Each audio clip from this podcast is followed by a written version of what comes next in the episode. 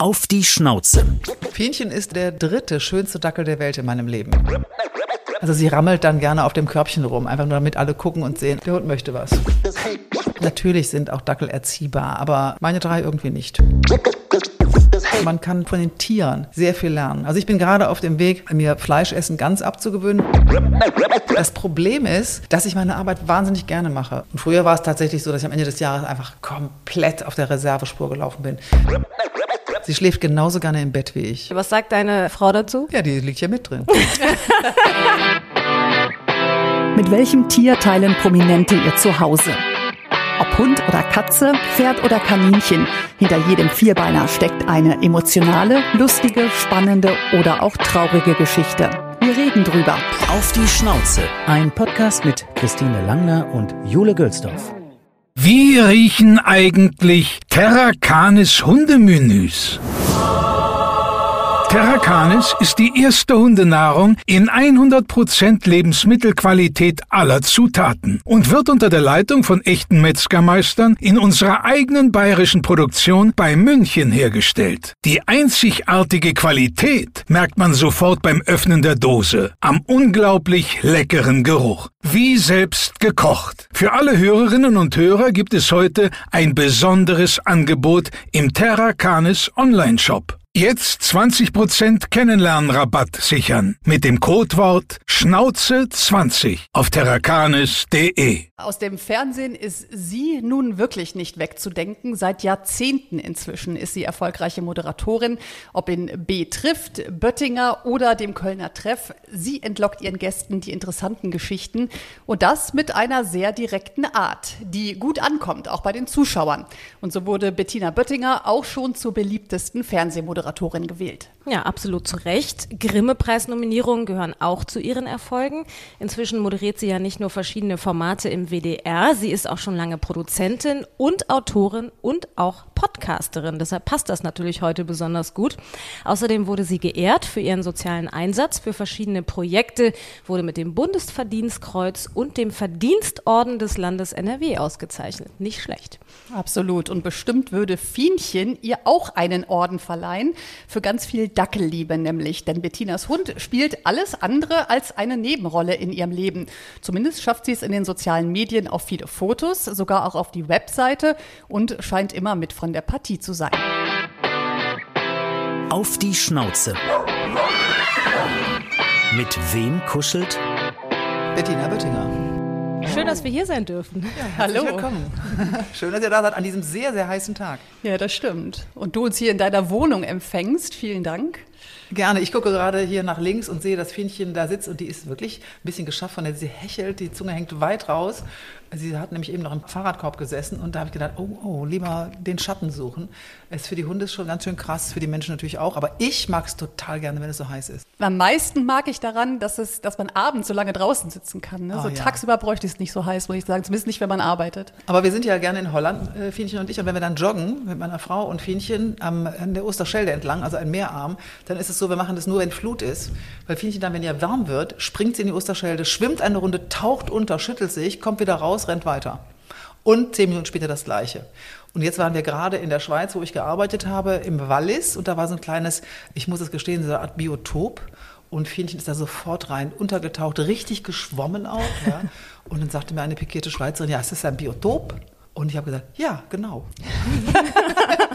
Das heißt, sie ist eine gute Schwimmerin. Ja, total. Ja, der Benji ist auch immer sofort im Wasser. Fred ist eher wasserscheu, ne? Ja, meiner ist eher wasserscheu und ich habe gerade gedacht, das ist eine schöne Strategie mit dem Joggen und zwischendurch mal in den Fluss springen. Das wäre für uns Menschen auch ganz gut. Die Klamotten stören halt dann, Ja, ja, wenn die dann ein bisschen nass sind. Wir haben ja gerade schon eine kleine Runde gedreht, denn äh, das ist ja Fienchensreich hier. Äh, ansonsten hätte sie wahrscheinlich Fred weiter verbellt, oder? Ja, dauerhaft. Deshalb sind wir nämlich gerade in den Park gegangen. Das macht man ja so, so nach dem Motto kennenlernen draußen und dann mit reinnehmen. Das heißt, generell ist sie so, äh, wenn Besuch kommt, nur bei Hunden dann am Bellen oder auch bei Menschen? Erst bellt sie kräftig und bei Menschen findet sie Besuch meistens dann irgendwie störend und setzt sich aber aufs Sofa und ist dann wirklich ruhig. Auch normalerweise beim Podcast, wenn es sich gerade klingelt. Und jetzt im Moment ist es so, sie möchte jetzt gerne Aufmerksamkeit. Das hängt, sie hängt, sie hängt über dem Hundekorb, leckt vorne rum und äh, wie soll ich es äh, geflissentlich und vornehm ausdrücken? Also sie rammelt dann gerne auf dem Körbchen rum, einfach nur damit alle gucken und sehen, ah, der Hund möchte was. Aber jetzt toleriert sie Fred auf jeden Fall, ne? Ja, Fienchen, hört es auf jetzt. Findet ihn aber auch nicht so spannend, aber muss ja auch nicht. nee. Wir sind ja hier in Köln, äh, wo du auch lebst unter anderem. Äh, von deiner Homepage wissen wir aber, du bist in Düsseldorf geboren, sagst aber im Herzen Kölnerin. Kann ich ja sehr gut verstehen. Ich bin schon sehr lange hier, aber auch nicht gebürtig. Was macht den Unterschied für dich? Ach, ich finde ja nicht so groß, wenn ich ganz ehrlich bin. Ich finde beide Städte einfach wirklich klasse. Und es ist schon so, wenn ich dann über die Südbrücke fahre in Düsseldorf und sehe die Skyline von Düsseldorf. Mhm. Und dann, ja, da geht mein Herz ein bisschen auf, muss ich ganz ehrlich sagen. Wenn ich zurückkomme, aber auch, denn dann sehe ich den Dom. Dann also insofern, ich glaube, das Problem bei dieser oft hochgespielten, in Anführungszeichen, Feindschaft, sagen wir besser Konkurrenz, ist, dass zwei so tolle Städte so nah beieinander sind. Und in Wirklichkeit ist natürlich in vielen Bereichen so, dass kooperiert wird. Und das muss auch sein. Also bist du im Herzen nicht nur Kölnerin, ich bin im auch Herzen, Düsseldorferin. Ich bin im Herzen Rheinländerin. Okay. das ist diplomatisch, ja. Aber gibt es denn irgendwas, wo du sagst, äh, das ist irgendwie so typisch Düsseldorf an mir und das ist typisch Köln oder gibt es das dann doch gar nicht so sehr? Also ich möchte niemanden verprellen, aber ich glaube tatsächlich, in Düsseldorf sind die Menschen etwas modebewusster. Düsseldorf war früher eine Modestadt und das merkt man der Stadt heute noch an. Ich glaube, man kann tatsächlich interessantere Modegeschäfte dort finden. Es fahren ja auch viele aus Köln dahin, aber wie gesagt, ich möchte mich nicht unbeliebt machen. Aber das ist, glaube ich, ein kleiner Unterschied. Dafür hat Köln so eine Atmosphäre, die etwas, ähm, wie soll ich das jetzt ausdrücken, die etwas ähm, so sympathischer ist in der Art und Weise, da redet man doch noch schneller auch über gewisse Klassen hinweg. Ist da wurscht, wo du herkommst, wenn du irgendwo bist. Das ist, glaube ich, das zeichnet die, die Kölner Atmosphäre so aus. Das mag ich sehr gerne. Mhm. Aber dann denke ich auch, wenn ich in Düsseldorf bin, dann trinkt dann da irgendwo ein Ürige und komme auch mit jedem ins Gespräch. Es ist halt nah beieinander. Aber Karneval ist besser in Köln, oder? Ja. Aber die Tilly-Wagen. Ja. Ich glaube, wenn der Kölner Karnevalszug etwas kürzer wäre und nicht endlose Stunden dauern würde, etwas kürzer und die Wagen von Tilly, es wäre der schönste Karnevalszug der Welt. Bist du an Karneval dabei? Richtig? Äh, ja, leider durch Corona, auch? seit Corona nicht mehr, ja. aber es gehört zu den sehr, sehr glücklichen Stunden in meinem Leben und zu den Höhepunkten auch auf dem Wagen mitgefahren zu sein. Also einfach nur ein krasses, wunderbares Erlebnis. Ja, schön. Ja, da bin ich jetzt raus. Als Frankfurterin. Konnte, ja, aber ich habe sie sogar schon mitgenommen, aber ich konnte sie nicht begeistern vom Karneval. Ich glaube, das muss man einfach schon lange feiern, um es gut zu finden, ne? dass so eine Tradition ist. Aber deswegen sage ich das, also ich habe ehrlich gesagt in Düsseldorf noch gar nicht gefeiert, aber weil ich das an Köln so toll finde, dass es einfach so viele eigene Lieder gibt. Ja, das äh, von der Stadt die, die, und das macht dann so ein Musikszene ist natürlich einzigartig auch und es geht ja weit über den Karneval raus, was Rock und und äh, andere Bands angeht und das ist schon sehr sehr speziell für Köln und macht Köln einfach einzigartig. Ich muss ja sagen, ich mochte das, als du mich in diese Halle mal mitgenommen hast, wo man so an einem Ort ist, da passiert dann irgendwas auf der Bühne. Das mochte ich. Ich mochte nur nicht du so meinst, dieses. Das heißt Sitzung. Ja, das, ja genau. Der gibt mir mal ein bisschen Nachhilfe in Sachen. Du, ich bin ja jetzt schon ganz dünnes Eis mit Karneval und Fasching, wenn man dann sagt Fasching und alle so, äh, das geht gar nicht. Ähm, nee, ich mag nur nicht so dieses in den Kneipen umhergeschoben werden und von Typen angemacht zu werden, die sich im normalen Leben nie trauen würden und dann so betrunken sind, dass sie denken, beim Karneval geht's. Das finde ich halt doof. Deshalb ja. mochte ich das mit ein bisschen Abstand auf den Sitzungen dann mehr. Mhm. Einmal deutlich sagen, was Sache ist, dann geht das schon. Ja, okay, das stimmt, ja. Die hast du ja auch im, im normalen Weggelebt. das ist nichts Karneval-eigenes. Ja, wir haben einen Steckbrief ähm, über Fienchen. So sieht mein Hund aus. Das sind besondere Merkmale. Fienchen ist erstaunlicherweise der dritte schönste Dackel der Welt in meinem Leben. Wer waren die anderen beiden? mein erster Dackel äh, hieß Piefke, frei nach Pünktchen und Anton. Als Kind habe ich mir davon geträumt, einen eigenen Hund zu haben. Es musste natürlich auch ein Dackel sein. Nun war Piefke weder ein Langhaardackel wie bei Kästner, noch ein Rüde. War mir wurscht. Der erste Rauhaardackel hieß dann eben einfach Piefke und war wirklich ein ganz, ganz wunderbarer Hund. Und das Interessante ist, dreimal Rauherdackel und die drei sind so unfassbar unterschiedlich. Das kann man überhaupt gar nicht vergleichen. Und Fienchen, der Name passt, ist eigentlich sehr kapriziös. Im Gegensatz zu Niki davor und auch zu Piefke sehr empfindlich. Ich möchte nicht sagen hysterisch, aber sehr, sehr empfindlich. Mädchen halt. Ja, aber, aber, Prinzessin. Ja. Das äußert sich dann äh, wie? Also gib mal ein Beispiel. Ja, ich kann dir ein Beispiel geben. Äh, wenn Herbst wird und ein Blatt fällt langsam vom Baum und touchiert sie, dann schreit sie. Oh, ernsthaft? Sie schreit auf vor Schreck und vor Schmerz. Das heißt, äh, die, ja. die, der halbe Park an Menschen dreht sich um und denkt, wer misshandelt seinen Hund und es war dann doch nur ein Blatt. So, so ungefähr, ja. Und steuerst du dagegen oder unterstützt du ihr Prinzessinnenverhalten? Da kann man nicht gegensteuern. So. Wir haben äh, einen Hundepsych oder einen Psychologen getroffen, der gesagt hat, man muss halt der Boss sein und dann kann man ihnen das abgewöhnen. Das heißt, du hat, sie hat dich im Griff. Ja, aber das war eigentlich bei allen drei Dackeln und so, weil der Dackel an sich, natürlich sind auch Dackel erziehbar, aber meine drei irgendwie nicht. Die menschlichste Eigenschaft meines Hundes ist. Sie schläft genauso gerne im Bett wie ich. okay, was sagt deine äh, Frau dazu? Ja, die liegt ja mit drin. Was für eine Frage, ich verstehe die Frage nicht. ja, ich kann verstehen, dass Menschen da ihre Schwierigkeiten haben und das auch nicht in Ordnung finden oder so. Aber ich finde, morgens die Augen aufzuschlagen und dann diesen, ich muss dazu sagen, wirklich sehr gepflegten Hund zu sehen, der sich einfach freut und der einen mit großen Augen strahlend anguckt und zu fragen scheint, was wird aus diesem tollen Tag mit uns, was sollen wir tun? Das ist ein Tagesbeginn, den man mit dem großen Wort Glück umschreiben kann. Aber ich finde das interessant, weil als wir in die Wohnung kamen, fiel so ein Satz von dir wie, ich bin so pingelig, hast du, glaube ich, gesagt, ne? So was so Sauberkeit in sowas in der Wohnung angeht. Das passt ja eigentlich nicht so dazu, dass man den Hund im Bett hat oder kriegt die dann immer die Füße gewaschen, bevor sie dann ja, ins gewaschen Bett nicht, aber sie darf ja schon nicht in die Wohnung und dass sie normalerweise erst mit dem Handtuch abgerubbelt wird. Da zeigt sich dann. Und außerdem riecht sie besonders gut. Warum? Weil sie natürlich durch das Übernachten im Bett nach meinem Eau de Toilette riecht. Ah.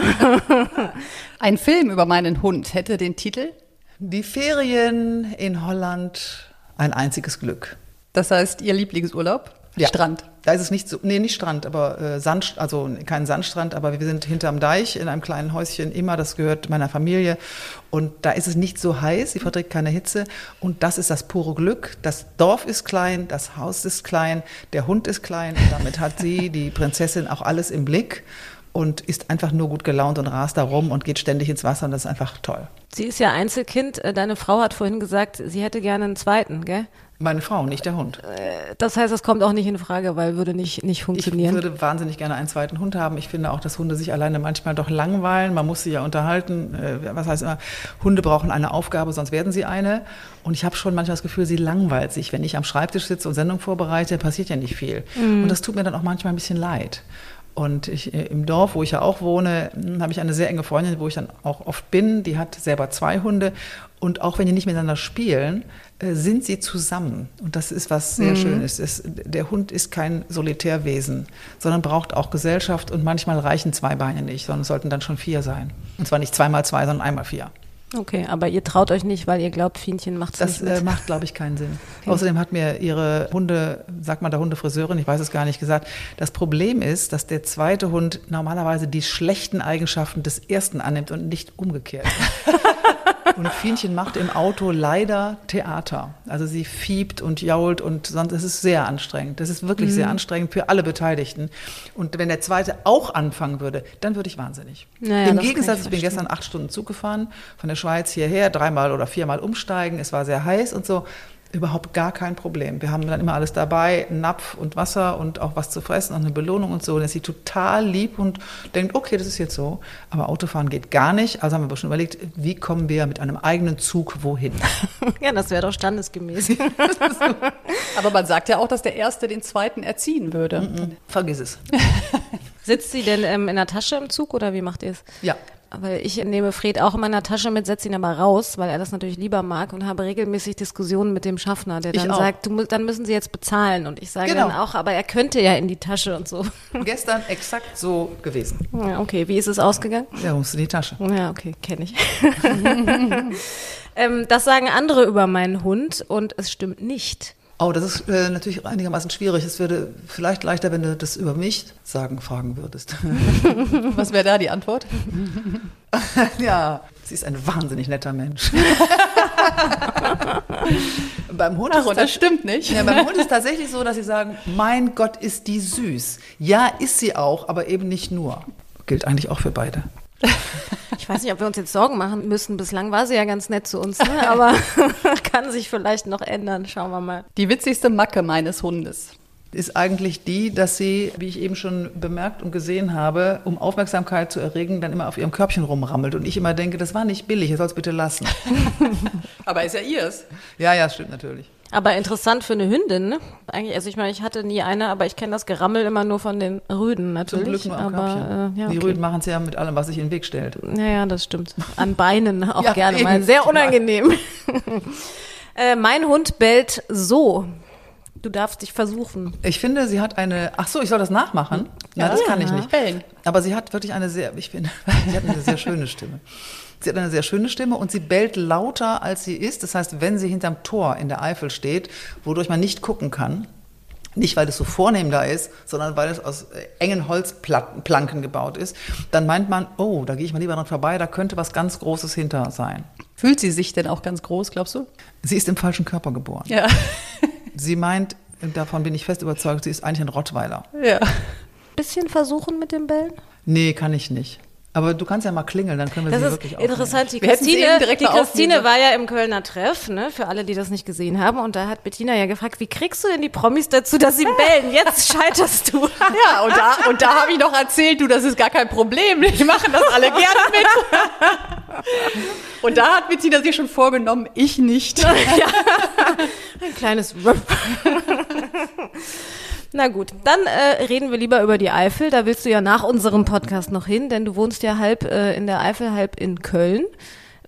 Für was schlägt das Herz mehr?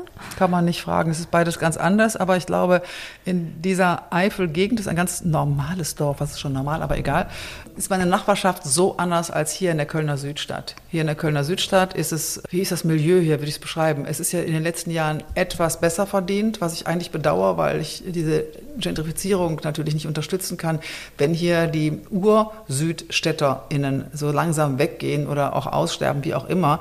Und so besser verdienende Milieu eher so ein bisschen linksliberal und da im Dorf ist es total, total gemischt. Bei mir gegenüber äh, wohnt ein, ein ähm, mittlerweile in die Jahre gekommener, wirklich älterer, Mitte 70-jähriger, früherer Bauer. Daneben ist eine Studienrätin an der Ecke. Ich habe keine Ahnung, was er macht, nur dass er sehr stark tätowiert ist. Also komplett unterschiedlich vom Alter, vom Beruf.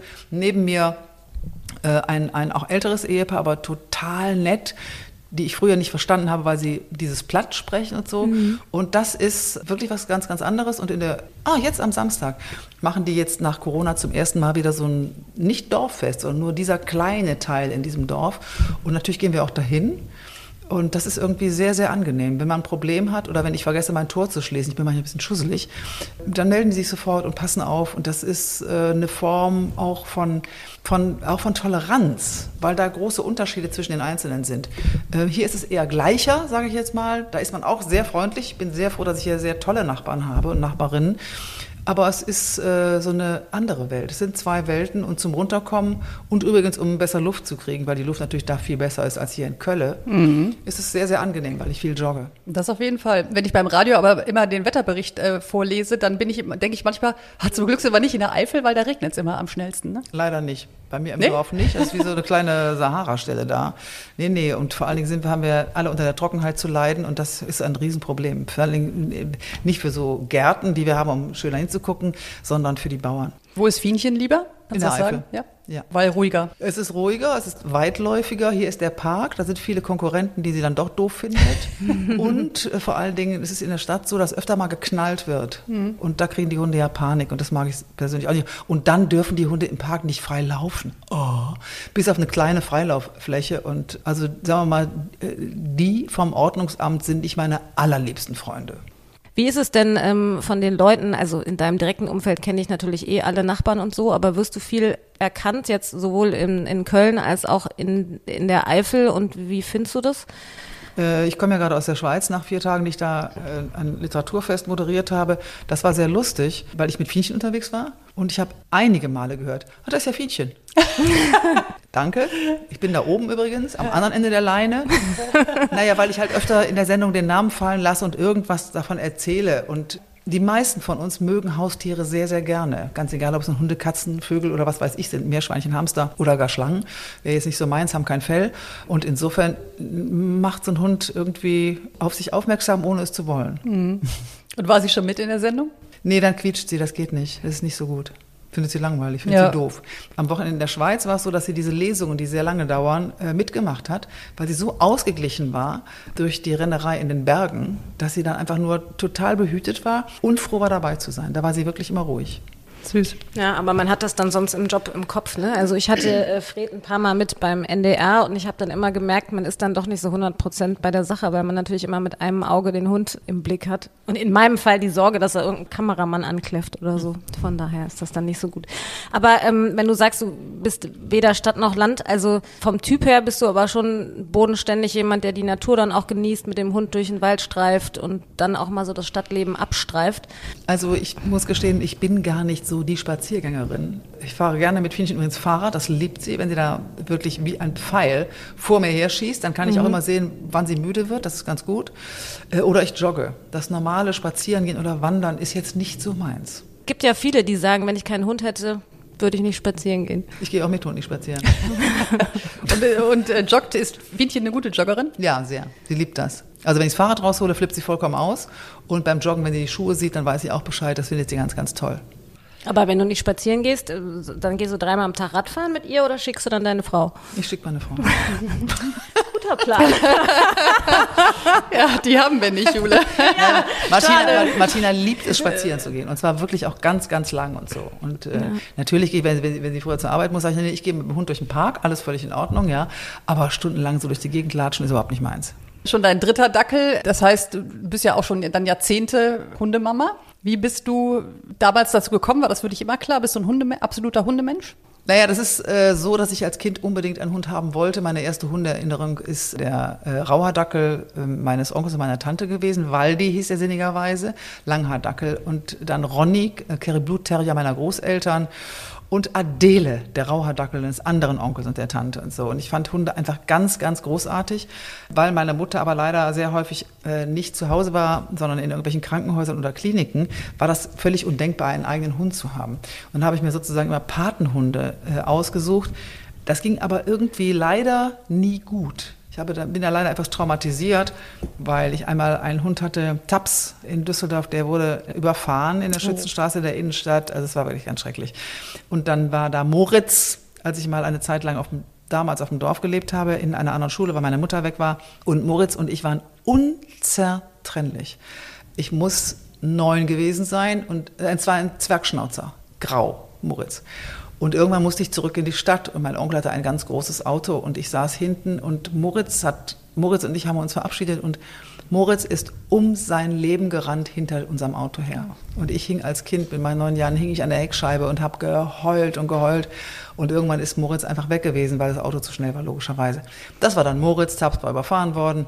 Und dann gab es noch einen anderen Hund, das war dann Pucki, der dann für mich angeschafft wurde bei diesem Onkel und der Tante. Und der war aber komplett neurotisch.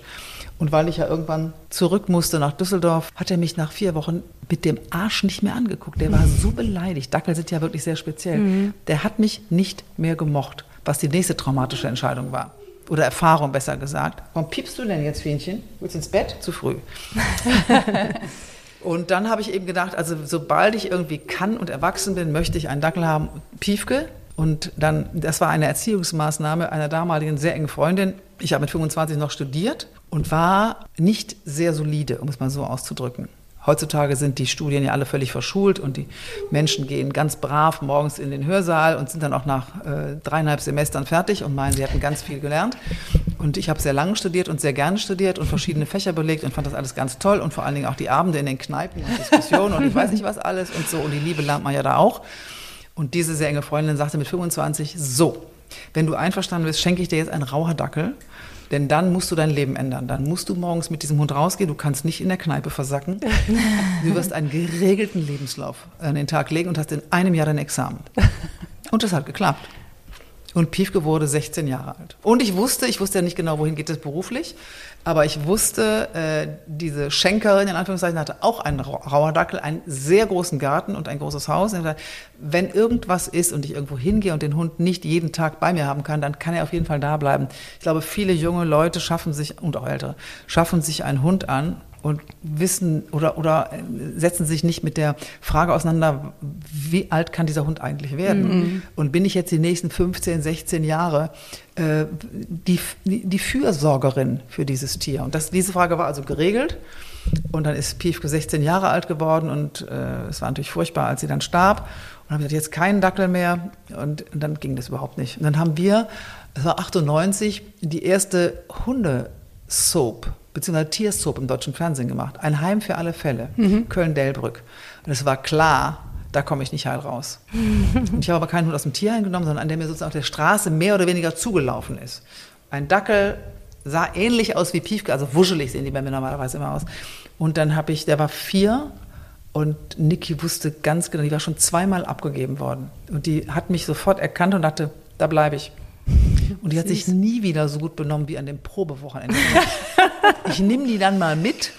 Und dann war die, da war ich auch schon in dem Dorf in, in Kirchheim und dann war die so anhänglich und so süß. Und ich war wirklich blind vor Verliebtheit und bin dann, ja, ich nehme den Hund, habe ich dann gesagt, und bin in der Tierhandel. Ich brauche jetzt erstmal einen ordentlichen Sack Trockenfutter. Und unaufgefordert stellte mir, äh, stellte mir die Dame einen Sack für Hunde mit Gewichtsproblemen auf den Tisch. Wie Gewichtsprobleme? Ja, Entschuldigung, schauen Sie den Dackel doch mal an. Und ich guckte Niki etwas genauer und dachte, ja, stimmt, bisschen dick. Oder hast du sie schlanker gekriegt? Ja, ja. Und sie wurde auch 16 Jahre alt. Aber wie gesagt, ich hatte erst mit vier bekommen und dann war Niki gestorben und ich habe gesagt, nee, jetzt im Moment passt es nicht und so. Aber zu der Zeit starben dann meine Eltern und eine sehr, sehr enge Freundin und mein bester Freund und Niki. Und dann habe ich gesagt, so, jetzt ist aber Feierabend. Äh, ich brauche jetzt irgendwas. Neues Leben was, was, quasi. Ja, mhm. was, so neues Leben ist genau der richtige Ausdruck. Und dann habe ich dann, ich war damals so etwas ähnliches wie Botschafterin des Deutschen Hundes oder so und habe dann den Chef da angerufen und gesagt, ich brauche einen Rauherdackel, ich möchte keinen Jagdgebrauch, also eine Zucht, keinen Jagdgebrauch und keine Zwingerhaltung.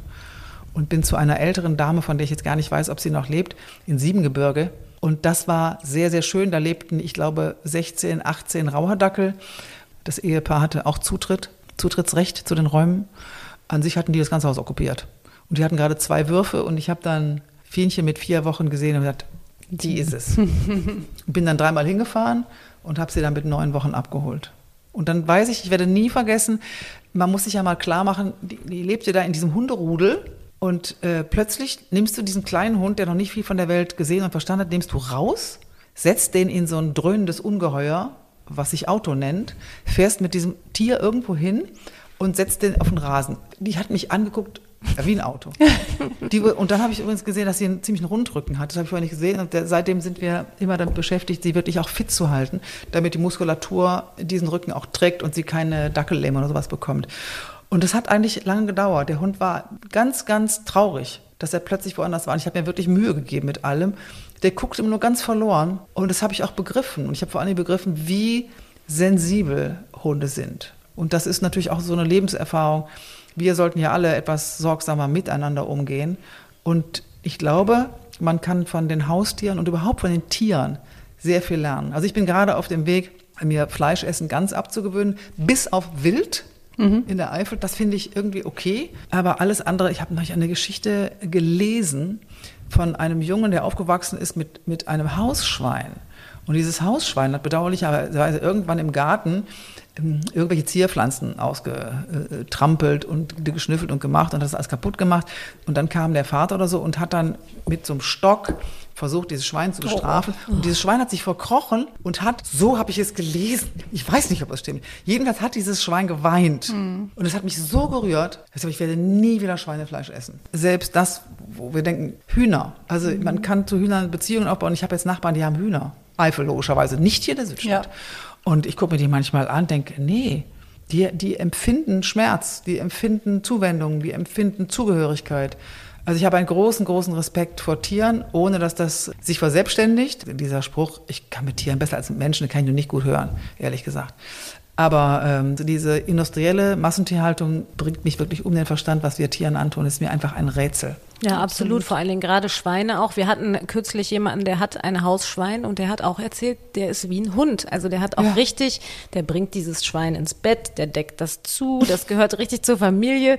Total süß irgendwie. Aber da sieht man dann eben nochmal, dass viele eben diese Trennung so komisch vornehmen, zu sagen, okay, das eine ist das, was ich aus dem Supermarkt kaufe, da habe ich keine Beziehung, das kommt auf den Teller und wenn man dann eben eine Nähe hat zu so einem Tier, ist es was ganz anderes und eigentlich müsste man das ja alles zusammenbringen, ne? von daher.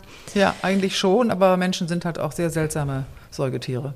Wie ernährst du denn dann Fienchen? Weil das ist ja, Ja, ohne vegan. Fleisch schwierig, ne? Nein, nein, ich, äh, jetzt beispielsweise, als ich in Italien war, habe ich überhaupt keinen im Sommer.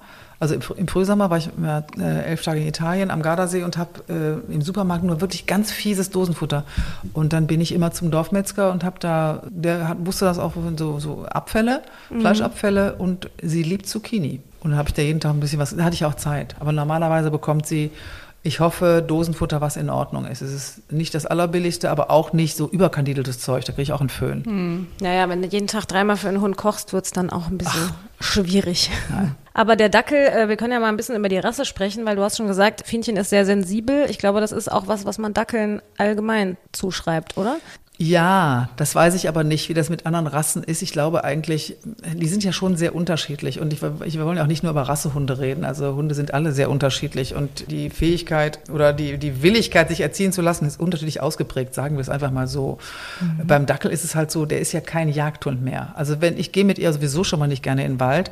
Wenn ich sie da loslasse, habe ich mal Angst, dass die dann plötzlich weg ist. Habe hab ich auch zweimal erlebt und dann bin ich in Panik, in totaler Panik.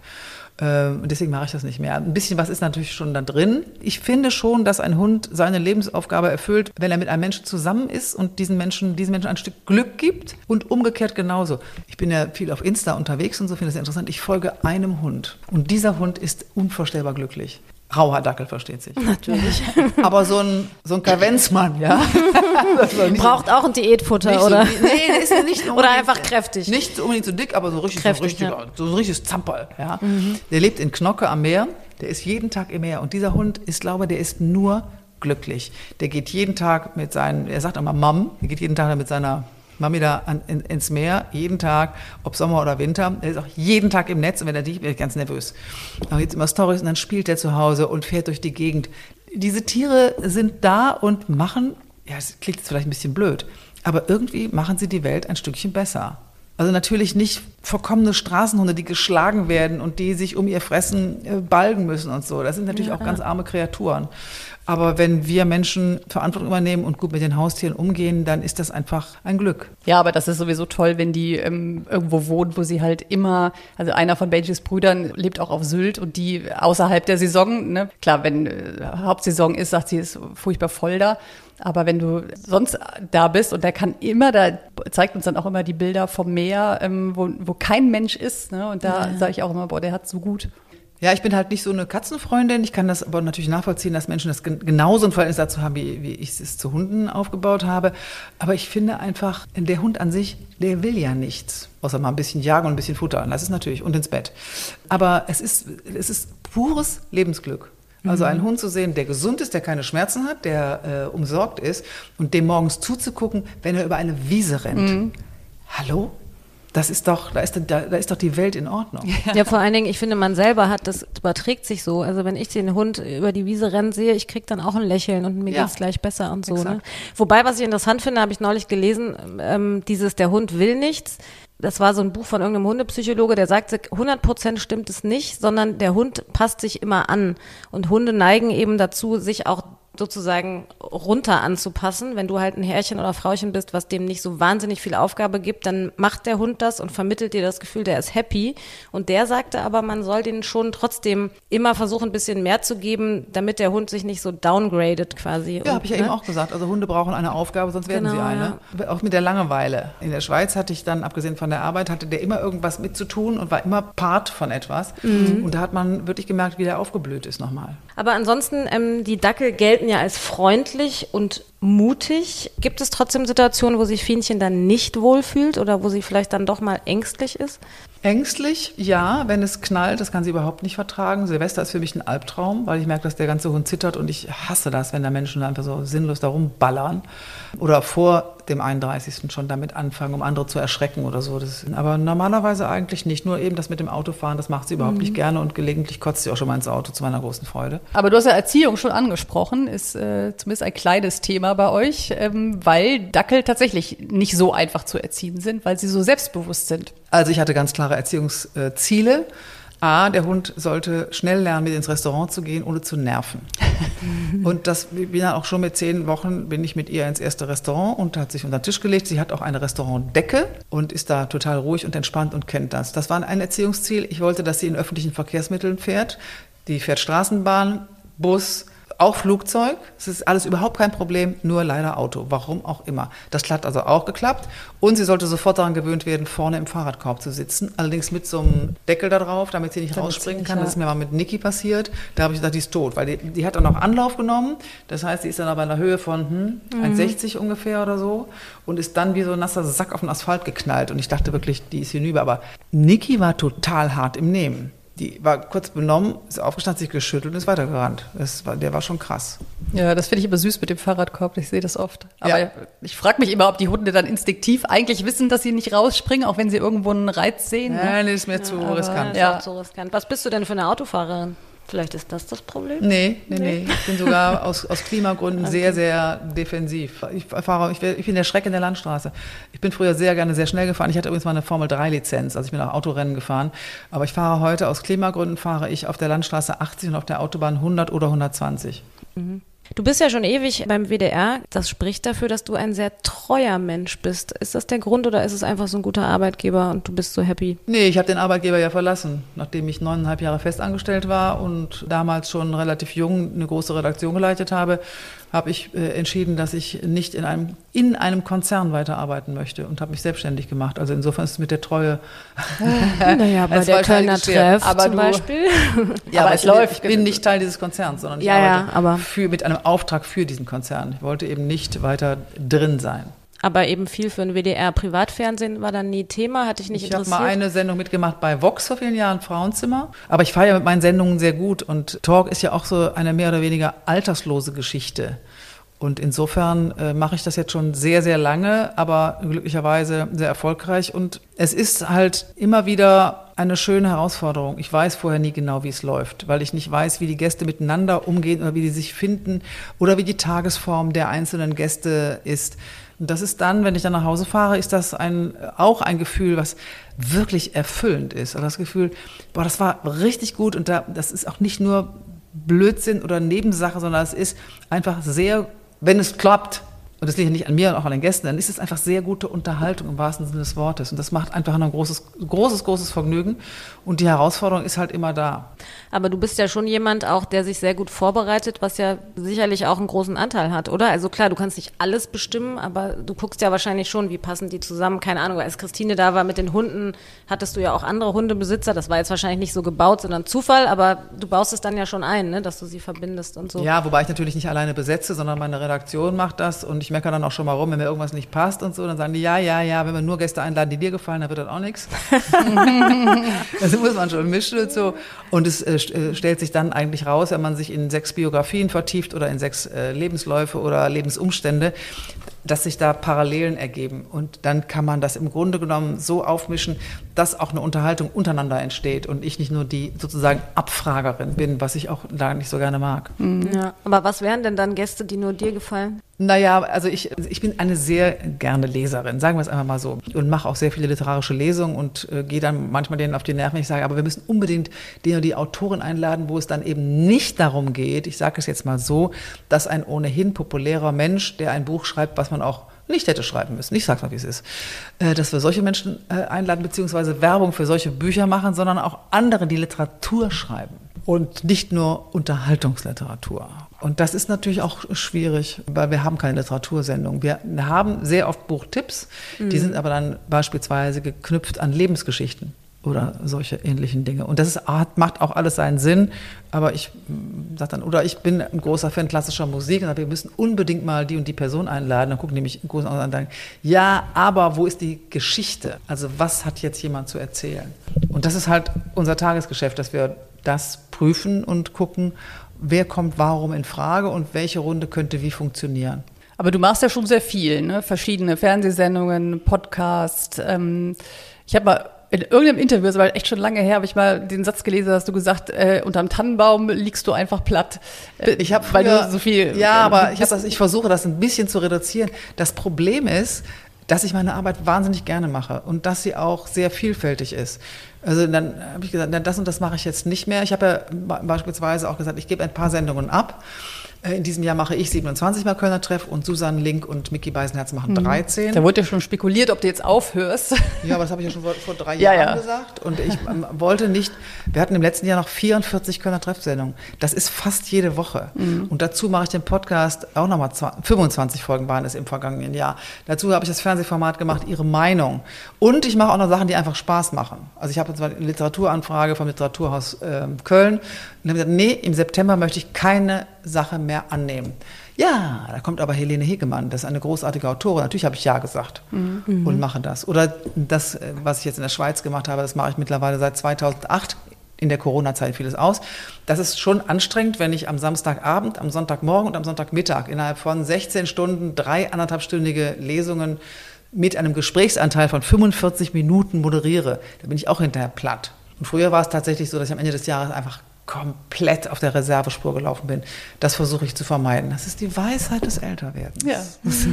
Also würdest du sagen, du bist Workaholic oder ist es einfach, weil es Spaß macht? Ist es für dich gar keine Beides. Arbeit? Ich glaube, ich war früher Workaholic. Ich versuche das einzugehen, weil ich einfach auch übrigens durch Corona erkannt habe. Das war ja von, von 100 auf 0. Ich weiß ich hatte Freitags Sendung und am Samstag saß ich in einer Klausurtagung in meiner Firma und hatte vor, die kommenden zwei Wochen einige Veranstaltungen auf der Lit Cologne, diesem Literaturfestival Ja. in Köln, zu moderieren. Und dann kam der erste Anruf. Man hatte ja schon so eine Ahnung, was kommt denn da jetzt und so. Dann kam der erste Anruf. Der erste Gast hat abgesagt für nächste Woche und am Montag fiel alles flach. Und dann saß er und sagte, äh, was mache ich denn jetzt diese Woche? Und dann haben wir den ersten Corona-Sommer weitgehend in der Eifel verbracht. Es ist keine Sendung ausgefallen, die sind gelaufen. Wir haben alle sofort Homeoffice gemacht, alle Vorsichtsmaßnahmen und so weiter. Und dann kam der Lockdown. Es war ein sehr schöner Sommer, ein sehr schönes Frühjahr 2020. Und ich saß in meinem Garten und dachte, ja, hier sitze ich ja sonst nie. Ist ganz schön. ja, ist ein komisches Gefühl. Der Hund fühlt sich wohl, ich bin da und sonst irgendwie. Aha, das ist auch interessant. So, so geht es auch. Und das, äh, außerdem muss man ganz deutlich sagen, dass ich ja jetzt die sechs vorne habe. Die Lebenszeit ist ja begrenzt. Das können wir nun mal nicht ändern. Wir wissen allerdings nicht, wie begrenzt sie ist. Und so ein paar Sachen, die einem wichtig sind, sollte man dann nicht total vernachlässigen. Also ich habe dann schon irgendwann bereut, dass ich so viel gearbeitet habe, dass ich meiner Mutter oft gesagt habe, nee, Mami, ich kann nun wirklich nicht nach Düsseldorf kommen. Ich habe noch das und das vor. Dazu kam auch der Existenzdruck, denn ich habe ja den WDR, die Festanstellung, die Unkündbare verlassen und bin dieses Risiko eingegangen, mich selbstständig zu machen. Und ich wusste ja nicht, ich hatte ja im Traum nicht gedacht. Ich habe 93 mit Betrifft angefangen. Ich hätte doch im Traum nicht gedacht, dass ich 2022 immer den Freitagabend moderiere. Und deswegen habe ich relativ viele Veranstaltungen einfach angenommen, wo ich die Angebote bekam, einfach um auch, äh, also erstmal musste ich die, die Firma, ich musste den Teppichboden finanzieren, die, die Computer finanzieren, die Stellen, da in Vorlage gehen und so. Da brauchte ich plötzlich Geld, hatte ich aber nicht, also musste ich ganz viel arbeiten. Und dann habe ich gesagt, ich muss mich immer irgendwie so absichern, dass wenn jetzt die Sendung nicht mehr da ist, dass ich irgendwie noch Aufträge kriege. Und das hat sich natürlich dann so richtig aufgestaut. Und dann hat es eben trotzdem wahnsinnig viel Spaß gemacht. Und dazu kommt eben auch noch, dass ich für mich in Anspruch nehme und nehmen möchte, das ist mein Anspruch, ein sozialer Mensch zu sein. Das heißt nicht nur, dass ich mich um meine Nachbarin kümmere, wenn sie krank ist, sondern auch, dass ich in verschiedenen Verbänden bzw. Organisationen oder ähm, Projekten mitarbeite, was ich für selbstverständlich halte. Aber es kostet einfach alles Zeit. Ich bin halt, ich lebe trotzdem noch gerne. Das muss ich dann auch noch reinkriegen. Ich koche gerne, ich mache wieder, ich habe wahnsinnig gerne Besuch, ich bin einfach gerne Gastgeberin. Und wenn man meinen Kalender anguckt, dann, sagt meine Frau, bist du eigentlich irre? Jetzt noch, weil es dann einfach voll ist. Aber dieses soziale Engagement, ähm, wir hatten es ja eingangs auch schon angesprochen, da hast du ja auch Preise für gekriegt ne? oder, oder Ehrungen, wie man es Auszeichnungen. Auszeichnungen. Ne? Ist dir das wichtig? Also Preise jetzt auch zum Beispiel Nein, in der ähm, auch als beliebteste Fernsehmoderatorin, das ist ja auch schon dann eine tolle Das tolle fand ich lustig. ja? Hast du nicht mit natürlich. gerechnet? Da, nee, da war ich gerade, das ist aber ein paar Jahre her, da war ich gerade in Australien und meine immer noch Assistentin war völlig aufgeregt und rief mich an, stell dir mal vor, ich glaube, das war Hör zu oder so, ich weiß es schon gar nicht mehr. Dann habe ich gesagt, das ist ja mal ein Ding, weil ich bin ja nun trotzdem im sogenannten äh, dritten Programm und nicht im ersten. Ja, nehme ich gerne zur Kenntnis. Um auf das andere zurückzukommen, ja, ich finde, dass wir, die wir doch bei allen sozialen Problemen in diesem Land auf der Sonnenseite leben und in einem recht reichen Land, in einem der reichsten der Welt, dass wir die Verpflichtung haben, uns A, um Menschen zu kümmern, die sozial gesehen ihre Probleme haben, mhm. dass wir für die Chancengleichheit kämpfen müssen, dafür einsetzen müssen und gleichzeitig auch international. Ich bin Feministin, ich verstehe keine Frau, die sagt, sie ist keine Feministin, weil Feministin heißt einfach nur, dass man für die gleichen Rechte kämpfen möchte, wie Männer die auch haben. Wer ja, wie sagt, kann man da nicht dafür sein? Ja, das oder? ist mir auch ehrlich gesagt, Resi, ich finde es schlicht und ergreifend einigermaßen dämlich, aber egal. Jedenfalls unterstütze ich seit, übrigens auch seit 93, äh, Medica Mondiale, die für Frauen und Kinder in Kriegs- und Krisengebieten arbeiten, äh, Opfer sexualisierter Gewalt, ein Dauerthema der Menschheit. Ich war auch für Medica Mondiale beispielsweise in den Nullerjahren in Afghanistan, habe da berichtet oder auch in Bosnien im Nachkriegsland und äh, unterstütze die durch äh, bestimmte Aktionen auch finanziell. Das ist mir ein Anliegen. Was Monika Hauser da geschaffen hat, die ja auch den alternativen Nobelpreis bekommen hat, ist schon schlicht und ergreifend Weltklasse. Aber auch hier in der Stadt, äh, Lobby für Mädchen, die AIDS-Stiftung oder wenn es dann gefragt wird, ja, kannst du das mal moderieren, dann, da muss man dann schon aufpassen, dass man nicht zu viel macht. Mhm. Also wenn ich dann, weiß ich nicht, für irgendein seltenes Krankheitsbild äh, was moderieren soll, sage ich, Leute, ich stehe jetzt für ganz bestimmte Dinge und ich kann mich auch nicht zerfleddern. Mhm. Sondern ich setze die Sachen, die mir wichtig sind und da möchte ich auch weiterarbeiten. Da hast du natürlich auch schon viele äh, Sachen gesehen. Also wie du, du hast ja gesagt, du warst in Afghanistan auch mit der Kriegsfotografin unterwegs. Findest du, nimmst du diese, also ändert das deinen Blick, wenn du dann hier bist? Oder wie man immer so schön sagt, ne, wenn man so viel Leid auch gesehen hat, weiß man es hier viel mehr zu schätzen oder hält ja, das nicht an? Aber man, dieses, ja, aber dieses Vergleichen, ich habe äh, dieser Tage, da habe ich auch einmal, obwohl es eine Kollegin äh, gepostet hat, wenn man das Leid in der Ukraine sieht, fragt man sich, warum wir zu Hause über Gendern diskutieren. Mhm. Da habe ich dann geschrieben, sorry, es gibt Vergleiche, die sind einfach nur sinnlos. Mhm. Es ist sinnlos, das zu vergleichen. Äh, Im wahrsten Sinne des Wortes. Das habe ich auch geschrieben, habe ich auch wieder eins auf dem Dach gekriegt. Aufs Dach ist aber egal. Es reicht, wenn wir hier hingucken. Wenn wir hier hingucken, wie viele Menschen von Armut betroffen sind, wie viele Kinder nicht die gleichen Chancen haben, wie viele Menschen ihre Privilegien als normal erachten. Und mit denen kann man vielleicht auch mal sagen, und jetzt haben wir diese, dieses wahnsinnige Klimaproblem. Mich hat im letzten Jahr wirklich mitgenommen. Mein Dorf ist im Flutgebiet. Wir hatten aber nur Starkregen, weil es etwas höher liegt und dann auch keinen Fluss hatte. Aber um mich rum, was ich da erlebt habe oder sehen musste, ich habe ja auch berichtet, beispielsweise aber auch im Kreis Euskirchen, das hat mir schon sehr viel ausgemacht. Ich hatte kein gutes zweites Halbjahr 2021.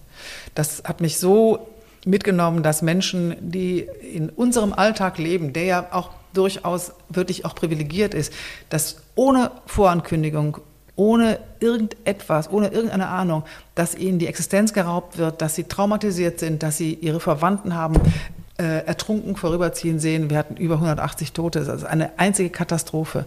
Das hat mir sehr zu denken gegeben. Das mhm. andere kann ich eigentlich auch ganz gut wegstecken, zumal ich ja dann sozusagen engagiert unterwegs bin. Ich bin dann nicht privat unterwegs. Und meine Frau ist übrigens Gründerin von Burundi Kids seit über 15 Jahren. Das ist ja eines der kleinsten und ärmsten Länder der Welt. Da war ich dann auch mit in Burundi. Was da entstanden ist, das fing mit einem Schulbau an, weil sie Architektin ist. Und das ist heutzutage ein eine, eine Riesenorganisation, die nur einen einzigen Festangestellten hat. Alles andere ist ehrenamtlich, seit mittlerweile 18 Jahren. jetzt im August gibt es eine große Feier nochmal fürs Bundesverdienstkreuz, was im letzten Jahr unter Corona-Bedingungen ganz klein gehalten wurde. Da gehen über 2000 Schülerinnen und Schüler jeden Tag zur Schule. Das ist entsprechend gebaut, dass da auch vor Überflutungen äh, Sicherheit ist. Die Lehrkräfte sind Einheimische. Also das ist ein, ein Mutter-Kind-Heim entstanden, eine Gynäkologie, es ist mir einfach, ehrlich gesagt, bis heute noch ein Rätsel, wie das so passieren konnte, was, was so wächst und so gesund ist, weil da auch eine Frau in Burundi lebt, die sich vor Ort darum kümmert. Ich glaube, da sind wir uns auch sehr einig in, in dieser Sicht aufs Leben. Jetzt hast du ja unheimlich viele Interessen, unheimlich viele Themen. Das ist alles sehr inhaltlich geleitet. Hast du irgendwas, wo du sagst, ich kann auch mal so komplett mir den Kopf freimachen und sowas ganz Seichtes konsumieren? Also keine Ahnung, irgendein Promi-Magazin lesen, äh, eine seichte Serie gucken oder ist das gar nicht in deinem Interesse? Dann interessiert dich null. Doch, doch ich gucke schon mal auch ganz gerne. Ja, gute Unterhaltung gucke ich schon. Aber ehrlich gesagt habe ich unheimlich gerne Essen mit Freunden, wo man auch. Kannst du gut kochen? Naja, ich koche gerne. Mhm. Wenn ich, jetzt auch noch, ich bin nicht nur ganz toll, ich kann auch noch gut kochen. Nee, nein. Aber ich koche sehr gerne Und ich koche auch gerne mal so für zehn Leute oder so und finde das großartig, wenn man da sitzt und da muss man auch keine kluge Unterhaltung führen, sondern es ist einfach da, man sitzt an einem langen Tisch und äh, lässt die fünf Grade sein und dann kommt noch eine Flasche Wein, ist da alles scheißegal. Mhm. Das finde ich einfach, das sind auch sehr gelungene Sonntage. Ja, braucht man ja auch, um dann wieder ein bisschen Kraft zu ja. tanken, um Schön. dann die vielen Projekte umzusetzen. Aber so, ja. so also beim Zahnarzt gucke ich dann auch schon mal in die Gala, aber das interessiert mich nicht wirklich, nur beruflich. Wenn ja. ich dann weiß, ich muss die Person orientieren und so, dann ist das ja in Ordnung. Aber dann ist wieder Recherche, dann ist aber auch nicht abschalten. Das heißt, das, nee. das, da geht immer was ne? im Kopf. ja, aber das ist, ist ja schön. Ja. Sollen wir mal unsere Entweder-Oder-Fragen stellen? Ja. Podcast oder TV? Beides. Bei, bei alternativen Fragen sage ich oft beides. Ja. Ich, ich kann, also ich bin schon auch dann, äh, äh gierig. Äh, lieber Fragen stellen oder Fragen beantworten? Auch da muss ich ganz ehrlich sagen, ich finde gut gestellte Fragen spannend und antworte dann auch gerne. Und ich selber zerbreche mir halt auch den Kopf, Fragen so zu stellen, dass sie auch überraschend sind. Das heißt, wenn du Fernsehen guckst, hast du auch, ich habe das manchmal diesen, wie nennt man das, Impuls, dass man denkt, ah, da hätte ich aber jetzt noch deine das gewusst, wenn ja. du Talkshows guckst und ja, so. Klar. Man guckt es dann einfach nicht mehr so ganz privat, ne? Nee. Ja. das sind die Deformation professionell. Ja, ja, ja, absolut. Monet oder Picasso? Äh, dann würde ich, ja, Picasso ist ein großartiger Maler, aber leider ein Arschloch gewesen. Ich würde dann einfach Monet vorziehen. Aber es ist, ich bin, ich interessiere mich für zeitgenössische Kunst mehr als für die klassische Moderne wie man vielleicht sieht. Genau, wir dürfen ja bei dir zu Hause sein und hier hängen einige Gemälde. Ich muss sagen, ich kenne mich mit Kunst gar nicht aus. Wenn da jetzt was Bekanntes wäre, ich würde es nicht erkennen. Nee. Was fasziniert dich daran? Die Auseinandersetzung mit unserer Zeit. Und das äh, kann äh, abstrakte Kunst sein oder Konzeptkunst sein, es kann aber auch figurativ sein. Das ist eigentlich egal. Das gilt aber für alle. Das gilt auch für Literatur und das gilt auch für Musik. Also natürlich ist das auch zeitbezogen, wenn ich mich versuche zu orientieren, wie haben sich Menschen eigentlich im, im späten Barock gefühlt dann kann ich das auch erspüren, indem ich die Kunst der damaligen Zeit betrachte oder versuche zu verstehen. Und das gilt für die Jetztzeit eigentlich auch. Kunst ist ja immer sowas wie, liegt erstmal im Auge des Betrachters, dann ist es immer ein Marktthema, was die, die Preise angeht. Kannst du es nachvollziehen, dass die zum Teil so exorbitant in die Höhe gehen? Ja, weil wir im Kapitalismus leben.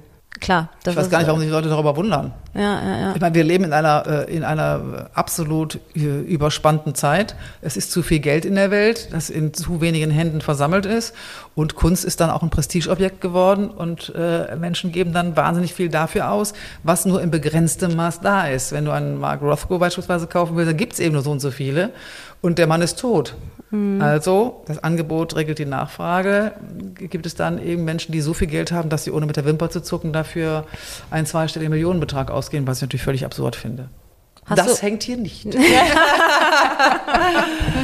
und es hängt aber auch nicht der Dackel von Picasso da, zumindest als Foto. ja, so. der, der hat ja eine gleiche Liebe sozusagen. Der Dackel von Picasso, den, äh, da habe ich das, das Buch aber äh, wenn ich sehr viel Geld hätte, dann würde ich mir im Zweifelsfall tatsächlich einen Dackel von äh, David Hockney leisten. Mhm. Auch wenn es Langhaardackel sind. das äh, müsste Fienchen dann ertragen, ja. sozusagen. Hast du denn auch digitale Kunst oder kannst du dem was abgewinnen? Ähm, ich habe mich damit noch nicht ausreichend beschäftigt, aber ich bin da, glaube ich, gehöre ja noch, noch zu der Generation, die eher haptisch veranlagt sind. Ja, das kann ich gut nachvollziehen. Das heißt, Bücher liest du auch nicht äh, als E-Book, sondern Unterwegs ja, aber nicht so gerne. Aber ich fand das schon absurd bei der Kunst, wenn du dann horrendes Geld dafür bezahlst, dass du quasi das Recht hast, dir äh, auf deinem Tablet ein Bild anzugucken. Das ist irgendwie, also finde ich skurril. Ja. Dann muss es schon irgendwie an der Wand hängen. Ja, sollen wir Sätze vervollständigen? Ein Tag ohne Fienchen ist wie? Langweilig und von Sehnsucht geprägt. Gibt es den überhaupt? Du ja, hast sie oft dabei. Wenn ich mal unterwegs bin, ja. Und es ist natürlich auch so, ich hatte früher eine gute Bekannte, die leider verstorben ist. Da konnte ich auch Niki schon immer hingeben und alle haben sich darüber gefreut, sowohl die Verstorbene wie auch der Hund. Nun ist sie nicht mehr da und wir haben aber Hähnchen ist ja auch nicht einfach. Man kann sie zum Beispiel als, als fremde Person nicht hochheben, da wird sie sofort schnappen mhm. aus, aus Panik.